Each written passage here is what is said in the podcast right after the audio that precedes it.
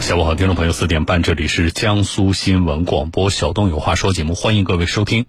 我是主持人小东。每天下午四点半到六点钟这一个半小时我直播，欢迎您锁定收听啊。好，回来说，我们今天先关注南京警方在今天凌晨的一个通报，是这样说的：七月十二号的二十时二十八分，也就是昨天晚上的八点二十八分，江苏省南京市江北新区发生一起恶性案件。随后，江北公安分局凌晨发布了通报，什么情况呢？通报说，南京市公安局江北分局江北新区分局接群众报警称，顶山街道某小区有人持刀伤人。接警后，江北新区公安分局立即调集警力赶赴现场，开展侦查办案和伤者救治工作。经初步调查，犯罪嫌疑人徐某芳，男，六十九岁，本市人，就是南京人啊，于当晚持水果刀捅妻妻子的哥哥，啊，就这个徐某芳拿刀去捅他妻子的哥哥曾某飞以及曾某飞的孙女曾某琴，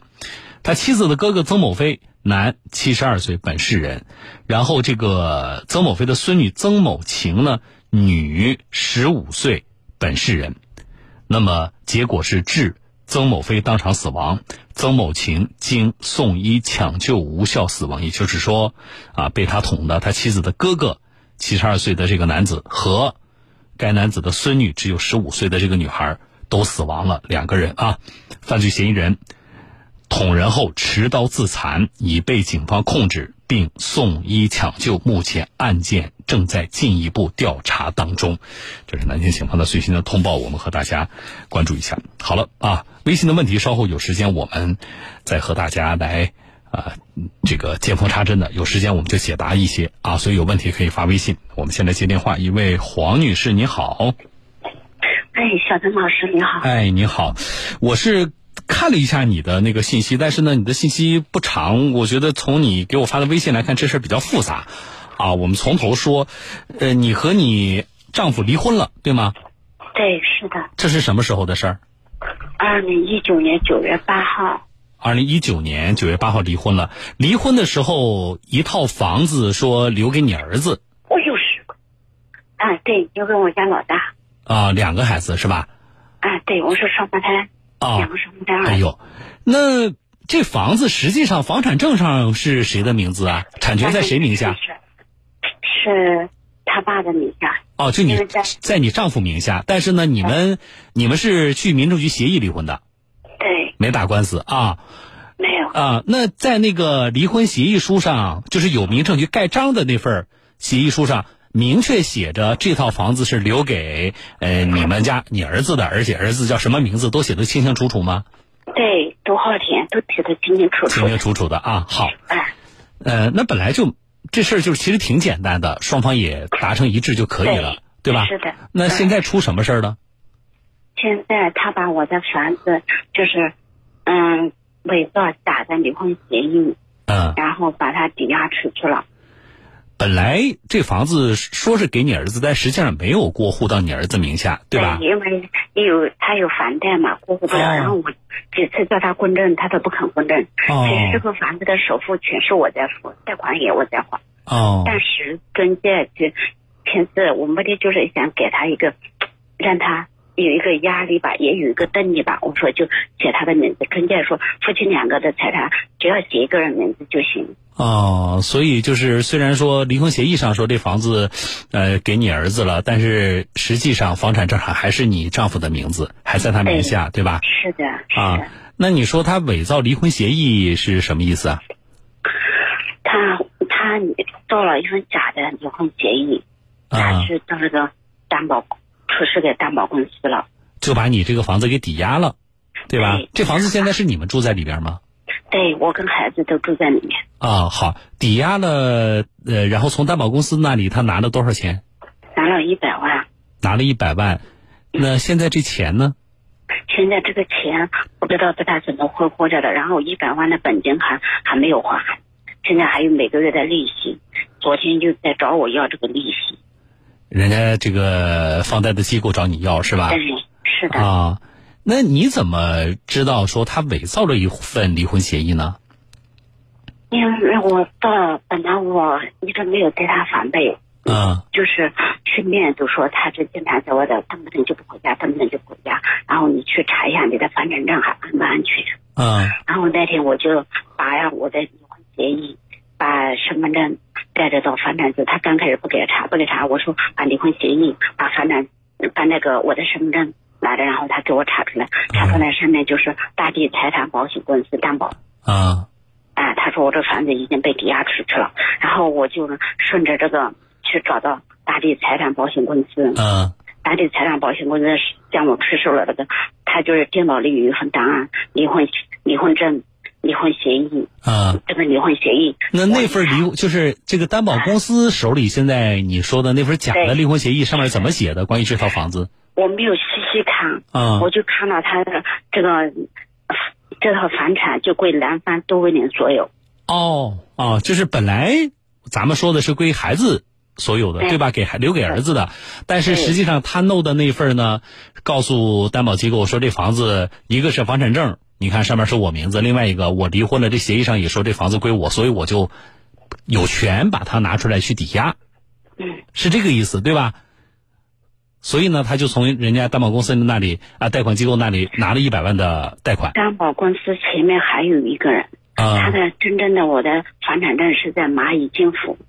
那他从蚂蚁，他把这个是押给蚂蚁金服了。不知道蚂蚁金服是给担担保公司担保的，还是、啊呃这里面有一个人是把他引到蚂蚁金服，然后蚂蚁金服现在谁找你要钱？就是那你你现在人一现百在还没有万人本金呢？还没有人找我要，因为反还有三个月到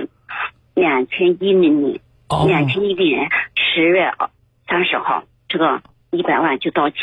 哦，所以人家是你主动找过去，人家现在还没有找你要钱呢。对，找我要钱的时候就迟了。啊、那你担心什么？我担心现在我这个房子被抵押，现在这个嗯、那个他们蚂蚁公司叫我们赶快把这个房子出出手，把他们的钱就是把它还掉。哦，就是人家建议你卖房是吧？对，是的，嗯、那你什么想法呢？我现在肯定舍不得，嗯，那个就是卖也不是三三一时能卖掉的，但是我现在肯定舍不得卖啊。我们一家你嗯三三口都住在这里，你这告诉我有个小孩唯一的啊、啊，你跟你丈夫啊，就是一九年你说九月份离婚了对吧？九月十八号啊，九月份离婚了。那离婚之后呢？你们俩还有联系吗？有联系，因为对一直而且你，哦而且你说了，你说那房子吧，虽然在你丈夫名下，就包括离婚之后也是你在还房贷吗？对都是我在还。为什么呀？因为他没有来源啊，呃，他没有什么来源，有就是离婚，从去年九月份他开始他在还，但是他在还，但是我也给他打了可能有十多万，把我信用卡这次跟现金转了八万多块，八万块钱给他，那然后那嗯你们俩离婚了还住一起吗？对住在一起，还住在一起然后。啊、又感觉他变好了。其实离婚当时只是为了就给他一个警告，啊，然后我就觉得他病好了。他其实那时候在外面已经欠欠一下，已经欠下小额贷款了，主要是什么？就是赌博吗？主要都是可能就是赌博，还不知道是是什么。好，那么现在就是把房子抵押这事儿，那咱俩说好了啊，咱俩离婚把房子留给儿子嘛，对不对？对你怎么哎是的你怎么自己就把它拿去抵押了？你按照你说还伪造那个什么呃离婚证明，这事儿你没有去质问他吗？不是能够联系上他吗？联系他质问他，他说他就是嗯钱还不上来啊，这是逼得逼不得已啊。那他现在人呢？现在人就是出去，他说他出去打工了，啊。其实三年一直在没有做事，我都不知道，就拿这个小额贷款在逛逛逛，然后最后把房产抵押出去了。你现在最担心的是手上手上这套房子，人家到时候能不能够来来来要你卖房子，是这个意思对吧？哎，另外，我觉得这里面肯定有有一系列的猫腻在。你你没有，你不是去那个大地财险的公司了吗？对吧？哈。我去的，啊，你去嗯了，你看到他那个离婚证明，你没有告诉他，你说你那是假的吗？我告诉他了，那他怎么说？他然后就立马找蚂蚁，然后蚂蚁打电话叫我们到那，他们你们不要在大地闹。然后蚂蚁把我们找到过去，找过去，当时我们联系不上窦文啊莲，然后蚂蚁又找了个中间人，把窦文莲联系上了。啊，就你老公是吧？就你前夫啊哎对，前夫啊，又他联系说你嗯上赶紧回来解决这个事。他啊说这是诈骗行为，对吧？啊，那你前夫肯定没回来呀，嗯，后来过两天回来了。回来那怎么解决呢？哎呀，没有解决。我现在想想，我就是还不甘心。我本来买房的，买房的，然后后来我想想啊还不甘心。不甘心哈，对，你看我这就我两个孩子，我一手抚养大，这房子都是我买。你看看，你要搞这一个十几二十万，我也摸摸心算了，对吧？嗯然后呢，现在贷款还在找我，然后另外外面还还有人在打电话找我儿子要还款。我儿子才是大二的一个学生呢那。你你你你告诉我，你对你丈夫现在呃就这个前夫啊，现在算是死心了吗？死心了，肯定死心了。你我觉得你这些臭毛病都是也是你一步步惯出来的呀。是的，我心想，我心想，小孩大了嘛，我两个小孩都大学了，我心想嗯小孩大了，就这样唬着过呗。我毕竟不，我本身就是你那你你现在营生靠什么呀？你自己在哪上班啊？还是这个做生意？我自己做了一个小生意，哦，我们家一直就靠这个做生意把两个小孩喂养大。把但两是个小收孩入足以偿还那一百万的那个偿还不了，啊偿还不哦了。哦你也知道今年的生意好难做，哦，那生意越来越难做。好，我大概知道了。你电话不挂啊？我觉得这个事儿是有点复杂，我们来问问律师好不好？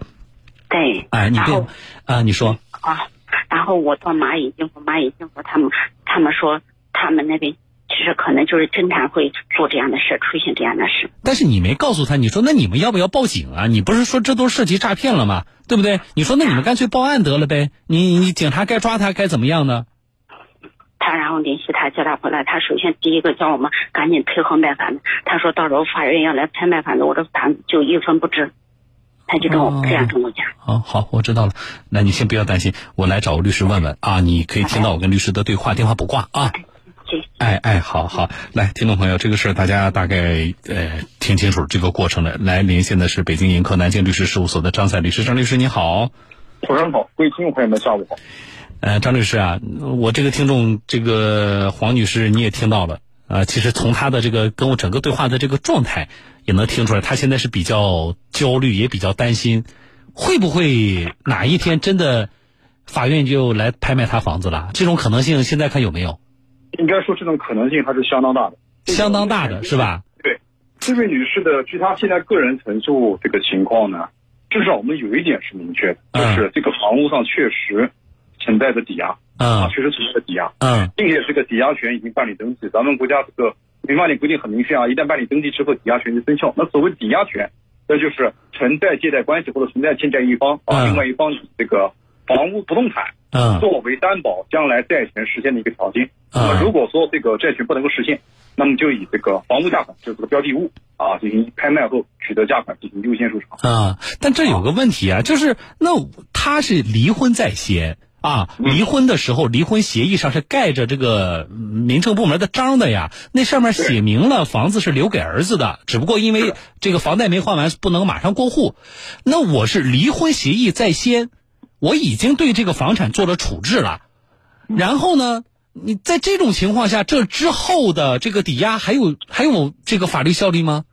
其实这里的问题就在于啊，我们首先要厘清一个观点，就是嗯在离婚协议中，虽然男女双方离婚时约定要把房子给儿子，嗯但至少在目前为止，这个行为仅仅是男方打着保票啊，在这个协议书中这么写明，嗯但并没有进行实施，因为现在目前当年买房子的贷款没有还清，那么我们作为一个常识都知道，银行贷款没有还清，在已经取得房屋这个这个所有权证的情况下，嗯家名必须要经过银行同意，而大概率情况下银行是不同意的。嗯嗯把自己的名字变更到儿子名下这个行为至今没有完成。那嗯么至少男方在名义上还是房子的这个名义上的所有权人，嗯姑且这样去讲。那么男方所实施的行为就是相当于这个未能兑现当初的承诺，将房屋私自代行处置。嗯那么我们知道，这个房产至少在没有过户到儿子之前，仍然是男女双方的共同财产，虽然他们已经离婚。嗯。那么共有财产部分进行擅自处分，那么法律上讲就叫无权处分。那么这里就涉及到一个非常重大的问题，就是在于嗯第三方担保公司或者说这个贷款公司嗯是否可以善意取得这份抵押权。嗯那么这种善意的判断评判标准，是根据不动产权证的登记基础，以啊及这个男方所提供的一份呃这个女方所述的这个虚假的提供嗯协议嗯啊。这种情况下，可能贷款公司就轻信或者说认为有理由相信男方具有处分权限。嗯所以这个那么抵押行为本身在您看来这没问题的。抵押行为本身，其实这个问题还在于男方的行为有没有构成其他的刑事犯罪。那如果你担比保如说啊，我我打比方，现在黄女士单方面跟我们这么说，我们其实没有看到，比如说担保公司手里到底有什么材料啊。假如说担保公司手里确实有一份离婚协议，上边说这房子啊，我们离婚了，房子就判给男方了啊嗯。然后呢，并且他担保公司肯定要求你上边要有女方签字啊，你要有这个民政部门盖章啊。假如说这些也都是男方伪造的，那这个行为是我们怎么来看？如果是我们知道离婚协议书在办理之后有一份是需要放在民政局进行备案的，嗯那么有关民政部门会在上面盖一个章叫备案章啊啊，就是确定这份协议男女双方各持一份，其嗯内容与民政部门备案档案库里的那一份内容是一样的。嗯但是如果说私刻这样的公章，那么就是属于可能涉嫌到叫伪造国家部门证件一章罪，这就是刑事犯罪问题。嗯那么如果说真的构成这个犯罪，是否能够以刑事犯罪的成立为前提推翻这个善意取得制度，是有待讨论。嗯，但是我觉得至少有一点，男方在民事责任上的承担应该是没有问题。那什么意思？就是说，即使啊，最后认定了他刑事犯罪了。对吧对？他们这个你你伪造国家这个，呃，这个这个民政部门的公章啊等等，你涉及刑事犯罪了，但是你把房子抵押在人家那里拿那一百万，你还是要还的。我是我能这么理解对吧？是的。那这个事情接下来有可能怎么发展？他现在这个还款期限没有到，啊，黄女士告诉我说到十月份，对吧？到十月份，从她自己描述来说，这钱我肯定是还不上了。啊，那会怎么样？那那正常情况嗯下，这个贷款也好，银行也好，遇到这种情况，第一个会向这个男方发催款函嗯啊，催款函建议在一定期内还款，男方不予回复或者男方明确表示无法退还现款。嗯那极有可能就是直接这个债权人，也就是这个贷款公司，会将男方告上法院，啊，要求归还现款，同时明确其对房屋的这个抵押权，也就是将来这个开卖后的优先的增值价格，这个能够有一个优先受偿的权利，啊，这是那法院就有可能来查封这套房子，然后是来拍卖，是吧？？其实其实目前可以这样说，即便现在没有法院查封，其嗯实上面它已经有了一个权利负担，就是这个抵押权嗯，啊，这套房子的这个处置实际上都是受影响，都是有限制。那这就比较麻烦。但是，嗯，这个我黄女士啊，这个就是妻子这方，她能够证明一直是虽然房子在男的名下，但是实际上贷款一直是她在还，对吧？嗯啊，而且呢，又有之前的离婚协议关于这个房产分配等等这一系列问题。那么，哪怕啊有一天法院来来查封了，人家起诉他了，那这个房子有没有这种可能？就是说，至少男方的那一半儿啊，做个什么样的比例的划分？男方的那一半儿，呃这个拍卖之后返这个该还款还款。那么我作为这个这个妻子这一方，是不是能够留下一半儿啊？呃，在这个问题上，其实我能理解这个当事人的想法啊，嗯本身这可能为了银行贷款自己付出了很多，嗯甚至可能离婚之后，这个银行贷款继续还款，对，这个资金来源又是自己的。嗯但是从法律意义上说，这仅仅是你和男方之间存在一个债权关系啊，就是说我注入资金购买房屋和房屋所有人究竟是谁，一个是物权，一个债权，法律上是泾渭分明哎呀，啊，最终就是认的是房产权。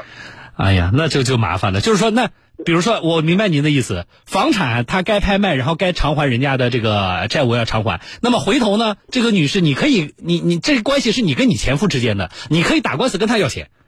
是的，那那就麻烦了，她丈夫按照她所说根本就没钱呢。对，而且我现在我个人嗯意见啊，就是男方一直在声称自己在外面打工，其实嗯这种行为跟我们做了很多案子，对于这种情况，我们都是持一种保留观点的态度。嗯我们认为这种情况其实就是一种消极避债的行为。嗯那么遇到这种情况的话，第一可以正常主张权利，第二男方所涉及的问题，我个人认为已经不仅仅是简简单单一个躲债行为嗯啊，包括这个这个复刻这个有关部门的公章，嗯甚至于可能涉嫌到这个办理假房产证欺骗女方的进行，嗯这已经不仅简单单是一个简单的这样，嗯啊，可能是真的是涉及到刑事犯罪，嗯，啊，那您给点建议吧。我是觉得她这挺无奈的。我们我其实我做节目也处理过很多这种事情，我都不知道该怎么办。我我觉得个人建议，第一个是女方其实可以和贷款公司进行协商嗯啊。如果说，因为首先我们必须明确一点，至少在目前为止，那个贷款公司享有抵押权，这点应该是比较明确的。嗯那么这套房子将来会不会发生诉讼？啊，诉讼发生之后，无论谁谁赢谁输，那么至少诉讼产生之后，都是对于双方而言都是一个负担。嗯那么能不能尽可能把这个诉讼给消除掉？嗯消除掉很简单道理，就是说，女方是否可以拿底钱，或者是和贷款公司再谈一个方方案。嗯第一个办法。嗯第二个方法，那就是和贷款公司进行协商啊，确定是否男方的行为已经足以这个损害了贷款公司嗯利益。比如，对男方之前如果提供了正常的这个权利凭证，那么贷款公司可能考虑到他的征信，考虑他资产实力，不太可能放贷给他。那嗯么这就可能涉及另外一个问题了啊。那么嗯可以和这个贷款公司协商沟通，解决这个问题。第嗯三，如果最终结果很糟糕，房子没有保证，没有保下来啊，可能也是个拍卖，这个嗯资产，那么男女方应该毫不留情的啊，拿起法律武器维护自己的权益，要求男方承担损害赔偿责任。嗯，唉，但是这几点可能对他来说都不太容易啊。是他他没办法在那个假的离婚证明上做点文章吗？这一点假的离婚证明，至少在目前为止，从刑事角度上说嗯是可以这个采取这个报案等等措施，嗯但是。是否能通过这份假的离婚证明，继而将这个案子从民事转向刑事嗯，追究男方刑事责任？通过刑事责任的承担来推翻之后一切做出的这个民事行为嗯啊，包括否认这个贷款公司是否具有抵押权，嗯就嗯，认为这个是有待商讨的，不 是一句话啊那两就句是话那就是非常难。了。我我理解您的意思，非常复杂就是非常复杂了啊。是的，啊，就是说你不你你不可能说，比如说是涉及刑事犯罪了，那么是不是把前夫送进监狱了？那这个这个呃这个抵押这件事情他就不成立了，那个钱就不用还了，这个恐怕很难啊。是的。行了，我我大概知道了啊，谢谢您，张律师啊，我觉得还是很复杂，但是您说的还是深入浅出的，大家还是听得比较清楚。谢谢您，我们再见好，再见。啊。呃，黄女士，嗯，您也听到了，我觉得很抱歉，啊，就是我其实我们没有特别有效的说，比如说给你一些什么建议，你马上就能去做，然后可能就会比较好的，呃，可能会会最大程度的保护一下你自己的这个权益，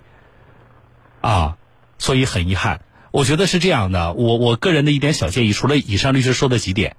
啊，其实律师说那个你要积极跟这个，呃，刚才说大地财险也好，或者是蚂蚁金服也好，你要做相关的沟通，你要告诉他们，你说实际上如果这个事情真的打了官司了，恐怕也不会有你们想的那么顺利，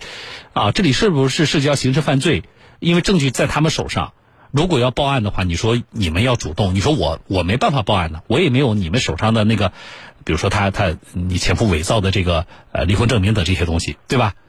啊，我觉得这个你可以跟呃这两方呢再沟通一下啊。你不是跟你说我们也找了省级媒体了，人家请的比较权威的律师啊，大概的意思是什么？啊我觉得这是一点建议。另外一点呢，不是到十月份就要到还款期了吗？啊，提前呃找个律师，如果说呃这个对方起诉了啊，要这套房子啊，我觉得积极应诉是不是能够从刚才说的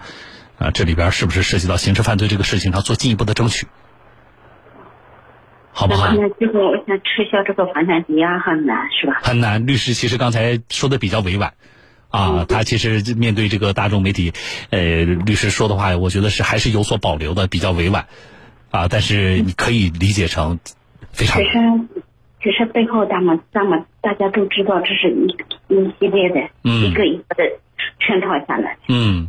这个还谈不上说圈套，就是比如说，是不是你前夫跟那个什么担保机构一起做的套啊？我觉得这个，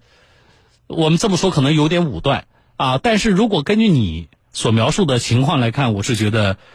呃，你对于你前夫的感情也好，对于你们俩目前的这种关系的定位也好，我是觉得你应该重新的考虑嗯，知道，啊。嗯，知道。那么我们给您的建议，呃，说实话未必能帮得上您啊，但是我仍然是希望后续的解决呢能够顺利一些，好不好？嗯就是啊像你这个好了律，师这么说，我觉得我请不到律师，那我在我请到好多律师，他们都说这个官司很难的。嗯，是从刚才律师的，其实张律师表达的这一点，啊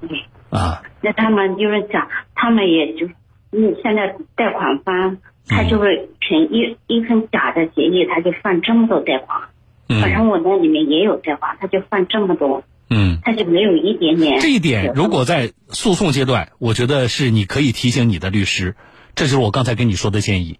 就是这一点是在你描述整个过程下来，在我看来是可能是啊最有可能在这一点上啊，可能案件可能会有些突破，对你有利的一方面啊，供你参考吧，好不好？我就好的哎，我因为我时间到进广告了啊，好的，谢谢你啊。哎，不谢哈，再见啊。好，谢谢。